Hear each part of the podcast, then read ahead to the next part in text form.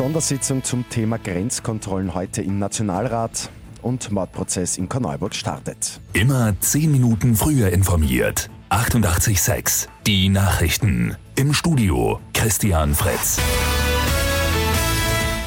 In einer Sondersitzung im Nationalrat wird heute über die Verlängerung der Grenzkontrollen zu Ungarn und Slowenien diskutiert.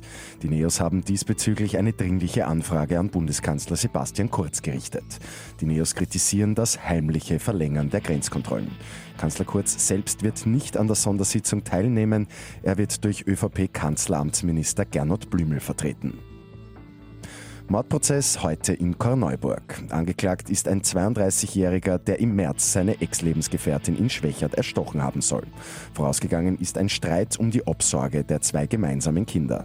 Diese haben während der Tat im Auto vor der Wohnung gewartet. Prozessbeginn ist um 9.15 Uhr. Der verschwundene saudi-arabische Journalist Jamal Khashoggi ist wohl tot. Das sagt US-Präsident Donald Trump. Die türkische Polizei durchsucht unterdessen einen Wald am Rande von Istanbul nach seiner Leiche. Die Türkei geht nämlich davon aus, dass Khashoggi in der saudischen Botschaft in Istanbul umgebracht wurde. Und Stefan Raab hat am Abend in Köln sein Bühnencomeback gefeiert. Die gute Nachricht zum Schluss. Drei Jahre nachdem sich der Entertainer aus dem Fernsehen zurückgezogen hat, ist er gestern in der Lanxess Arena in Köln aufgetreten. Auch prominente Gäste hat der 51-Jährige geladen.